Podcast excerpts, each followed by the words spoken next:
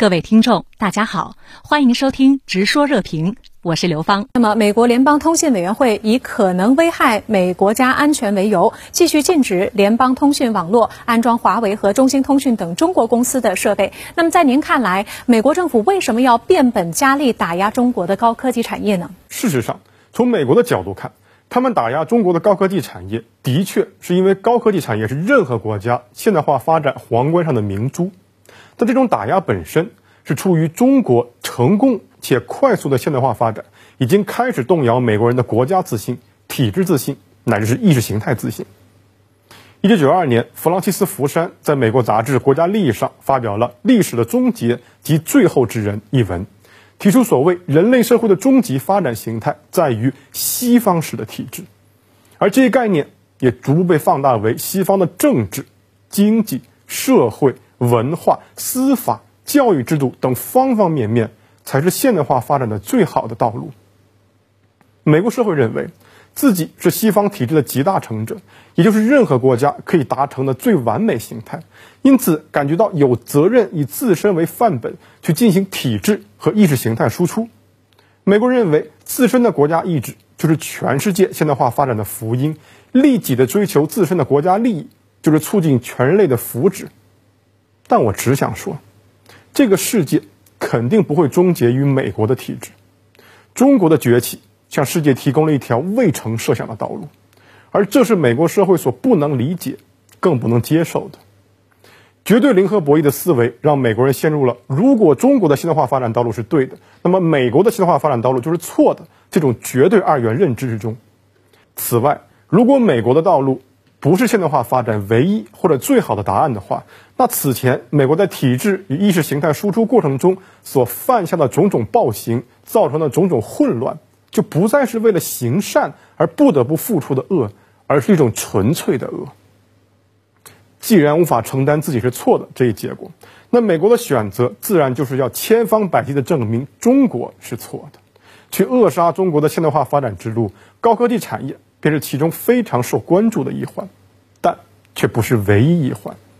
事实上，美国对中国的打压体现在政治、经济、社会、文化、教育、话语权等方方面面。这是为什么拜登自上任后首场记者会到近期 G7 峰会后的记者会上，反复的阐述中美之间的竞争是两种不同体制之间的竞争，并强调西方世界应该有勇气和自信去证明自己。另外呢，美欧结束了波音与空客漫长的法律战。美国贸易代表戴奇宣称，此举是为了与盟友一起面对一个共同的威胁。那么，您认为为什么美国社会如此热衷于炒作中国威胁论呢？这是个好问题。我最近就注意到，一个名为“政府监督项目”的美国非政府组织发表报告称，2020年有关中国的军事威胁出现在了全美一万五千一百八十六篇新闻报道之中。较二零一九年增加了百分之五十七，而今年仅前四个月就已经被提及了八千五百二十八次，超过了二零二零年的半数。连美国人自己都看不下去了，认为对中国威胁论的渲染已经到了一个让人感到匪夷所思的地步。但问题是，美国人所渲染的中国威胁论是一个彻彻底底的伪命题。至少就国家战略意志层面上而言，中国无意对美国。或者是任何的其他国家去构成威胁，更不要说是一种存在主义威胁。中国威胁论完全是基于一种想象之中的、从未真正出现过的、纯粹理论上的威胁，它更像是一种带有目的性的有罪推定。与此同时，如果我们把美国带入到中国这个角色之中，美国会做出怎样的选择呢？美国前四星上将韦斯利·克拉克在2007年接受采访时声称。美国早在2001年911恐怖袭击之前，就拟定了一个庞大的战争计划，谋划在五年内推翻七个非民主国家，其中就包括伊拉克、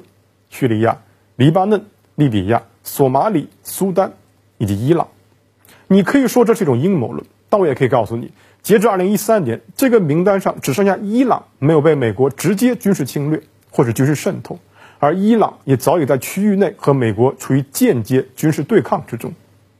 而我当年在美国求学时，在系主任办公室前看到的一幅 B 五二投弹的画面，上面就有这么两行字：“如果你不走向民主，民主就会走向你。”我当时就隐隐约约感觉到，这不竟然是一种讽刺，而是代表了一种美国国民性格。在美国人看来，为了一个看似正确的目标，战争不过是家常便饭。就像欧洲议会议员华莱士所言，中国在过去四十年里没有轰炸过任何人，而美国天天都在轰炸别国。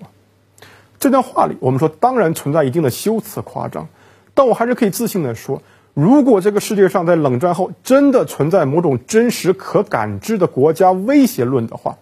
那也应该是美国威胁论。其次，大量美国学者痴迷于修昔底德陷阱这一概念，他们看到崛起国和霸权国之间往往会陷入不可避免的冲突之中，却看不到中国和过去所有的崛起国都不一样。中国是目前近现代史已知的唯一一个。没有在崛起过程中推行一套封闭的经济体系的国家，